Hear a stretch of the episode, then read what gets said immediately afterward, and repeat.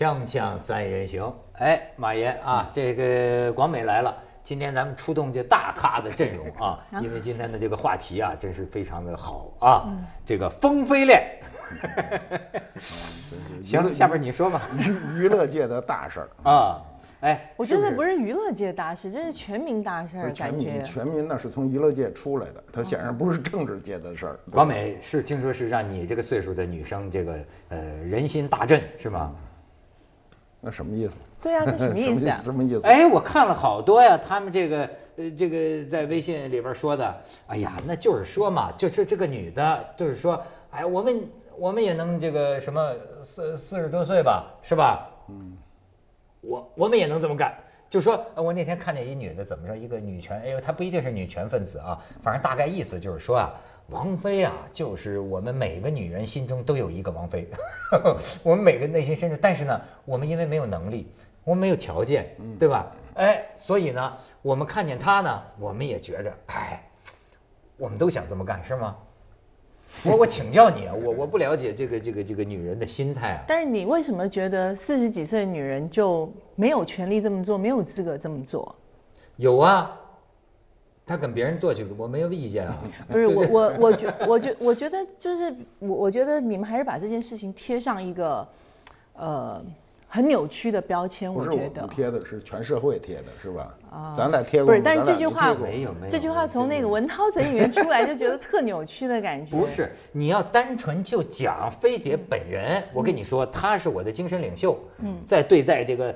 在个人的生活选择与对这个众人的这种胡说八道与跟这个社会，哈，横眉冷对千夫指这方面，他是我的精神领袖。嗯，我没有他这样的勇气和胆略，更没有他这样的条件，对吧？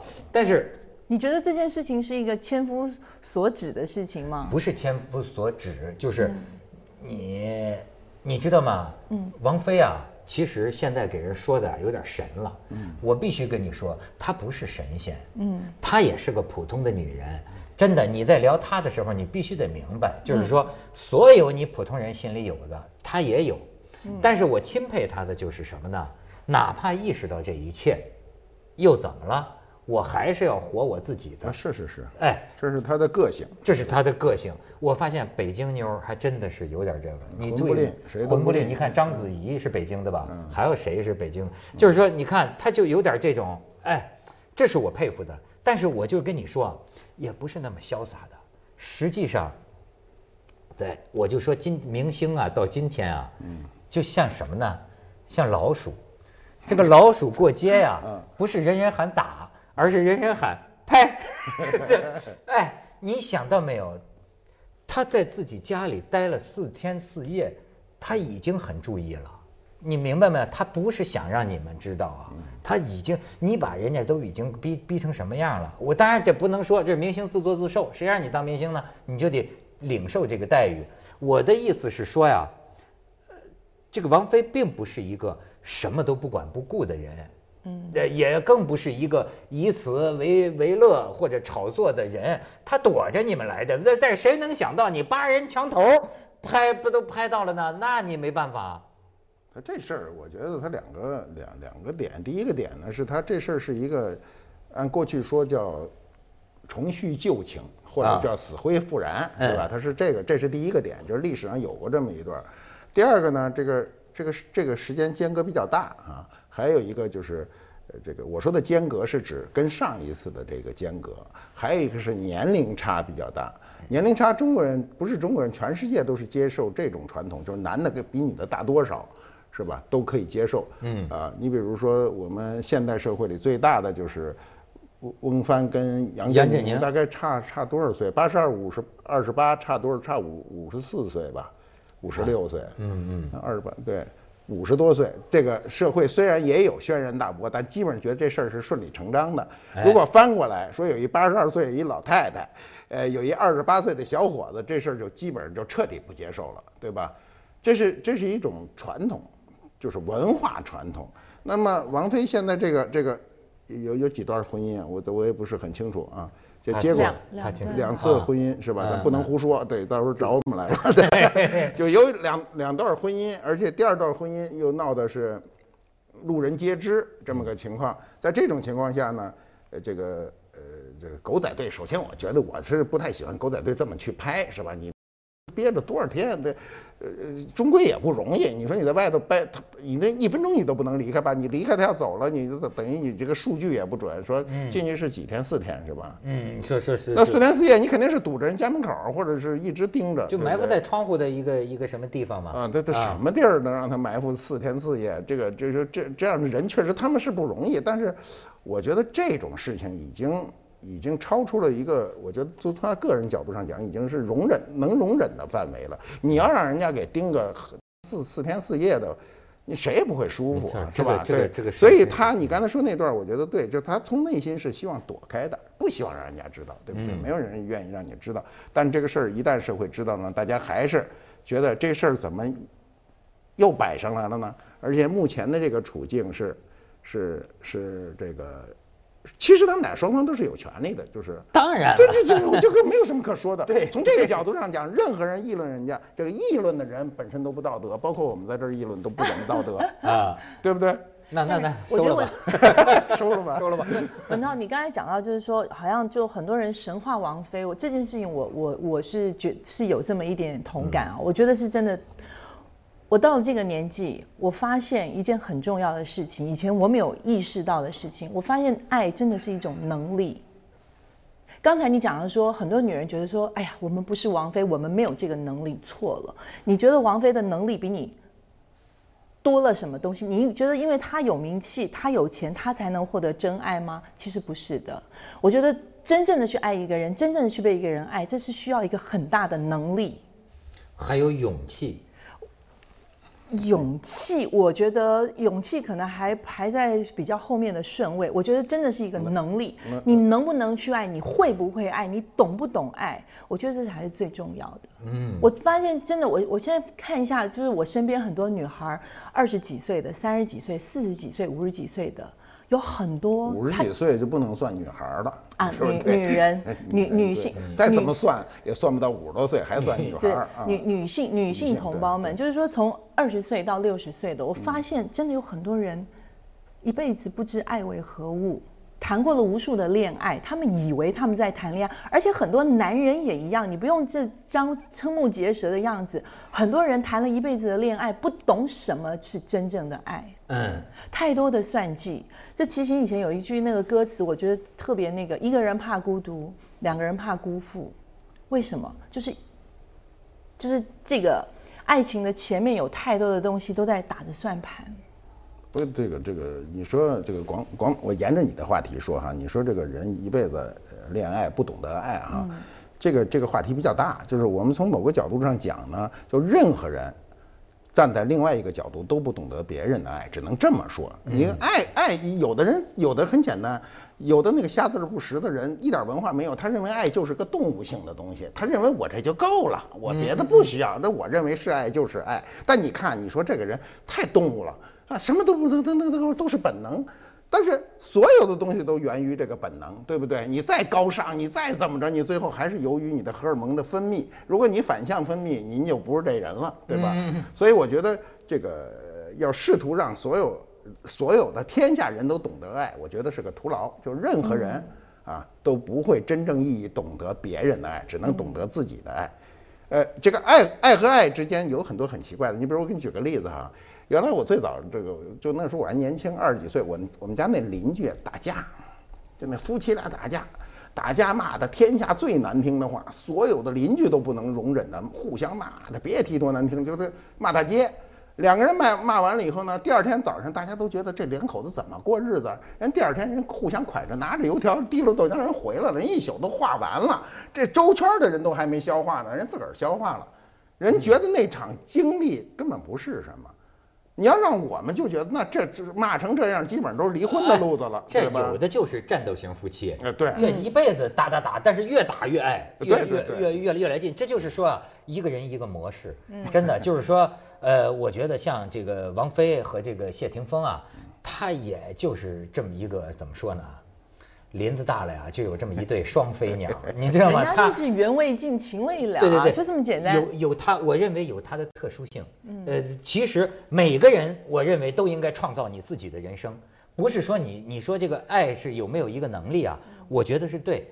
为什么呢？很多个女的啊，我都听她们讲过，甚至她实际上跟她老公啊已经不爱了。嗯。但是你知道，对她来说啊，她就已经心已经累了。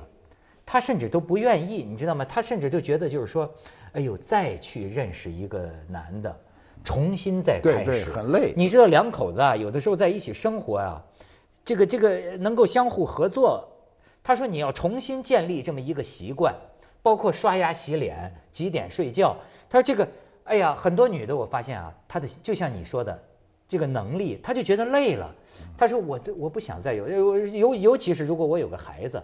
哎呀，我就把这心放孩子身上吧。就是我一想起来，再去经历一个惊天动地，因为爱就会有不再换一种习惯，对，重新再去适应，重新再去怎么样？很多女人我就发现，就就就没有这个这个这个勇气或者说能力了。其实我觉得更多的可能是还是因为社会舆论的包袱，他非常愿意去重新开启一个新的生活，他心里非常想，他甚至行动上都开始做了，但是。他没有办法脱离社会现实、舆论、家庭的包袱、责任。我的意思就是什么呢？你知道我最讨厌人家对人家别人的男女关系用讲道德。你知道这个这个这个本身是一种非最大的不道德。也就是我都认为可以八卦，咱私下里啊，他拍的照片，你说很难免，就聊你就聊。可是我就看受看不了那说，哎，你怎么这样？不管是说他们俩道德，还是说他们俩不道德的，我认为你都很不道德。为什么？我给你讲一个故事。就刚才你看碰见王猛先生哈，王王猛老师，他八十多岁，他有一次讲的故事啊，我觉得挺受触动。他说，就这一家里啊，也是个真实的事儿，就是父母都死了，就是当年的那个年代，就剩下家里一个大哥。这个大哥呀。为了让底下的这个弟弟妹妹啊，就是能够上学，到最后他们能成家，这大哥终生未未娶，就一直忙着挣钱、挣钱、挣钱养活这几。等到这几个弟弟妹妹啊，全都成了家以后，然后呢，这个大哥有一天把这弟弟妹妹招来一起，跟他说啊，说我就给你们商量个事儿，你们现在都成家了，我呀。也来岁数大了，这这七七八十岁了，六七十，说我也觉得我得有个伴儿，我得琢磨琢磨我自己的这事儿，你们觉得这行不行？就说完这个话呀，所有的兄弟姐妹扑通一下就给这大哥跪下了。他当时这王蒙讲这话是什么意思啊？他说：“我觉得去追求爱情，不顾一切，是吧？是值得，是值得我们这个怎么说呢？”祝福的，对吧？我怎么把李亚鹏的话说出来了？但是，但是从另一方面来说，那些个就说是又有些人，他愿意为了某种东西就牺牲了他这一辈子。这种人，同样我们听到了人家的故事，也是令人感动的。我觉得啊，就是就是恐恐恐怕你要真讲道德是这么一种态度，就是说，任何一种选择，任何一种选择都。你你都不是你可以随意的去褒贬的，它都有可以令人感动的价值。是，我觉得这次的他们两个人恋爱没有什么道德的问题啊，因为两个人都是单身的状况。我觉得有很多人可能就尤其很多呃可能已婚的妇女，尤其是已经是母身为母亲的妇女，可能会特别的就是为张柏芝感到很嗯嗯嗯很很义气义愤填膺，就觉得说啊，那你你你怎么没有考虑到你孩子的？这个这个感感受，我觉得最可能最多争议的还是这个地方。我觉得这个太没有道理了。这个你说这，我忽然想起来，我有回在香港啊，半夜看电视，意外的看到谢霆锋说了一段就关于张柏芝的那个表态嘛，就说我们香港的记者不要老追着这个事情问，就觉得这是个很丢人的事儿。你老逼着我来问这个对这个事情怎么看法，就很不道德，大概是这个意思啊。嗯。当时我就觉得谢霆锋还是非常男人的一个事儿，因为这个事儿呢。呃，从我们先从文化的角度上讲，对，就是当时艳照门出来，对男人的耻辱超过了对女人的耻辱。嗯，社会文化是这样认为的，就是你连你老婆都没看出感情是这么回事儿，是吧？这个是当时我觉得谢霆锋所受到的伤害，站在男人或者站在我们传统文化的角度上讲，他远远大于张柏芝的这种就对他的伤害。但是大部分人认为他是直接伤害者，这是间接伤害者。那么，涉及到这次，这次如果说把张柏芝带孩子这事儿拿出来说这个，我觉得这没有任何意义。本本身它是法律关系是解除的，解除的双方过得好与不好是另外一回事儿，不能往这种事情再再往里扯。因为我不太去很细致的去看这些八卦，我也就东一耳朵西一耳朵这么去听。那么从他这个，我觉得这个事儿之所以让人非常关心，还是介于。王菲年龄比他明显大很多，大概大概十岁左右吧，是是吧？十岁以上。那么王菲呢？她上次跟李亚鹏，李亚鹏是不是比她也是小几岁，是吧？好像也是小几岁，啊对吧？他这种这种状态是今天社会中最敏感的状态。他跟我们那时候小年轻的时候完全的不一样。这首先证明妇女的地位急剧提高，急剧提高，而且是大幅度的提高。过去提高是我在这儿，您提到这儿就叫提高，现在是您上我上头去了。这所以社会的反应就非常的强烈。那么第二呢是王菲的地位，那就她在歌坛的地位都不用质疑的是吧？她这都都多少人等着她出来唱唱支歌。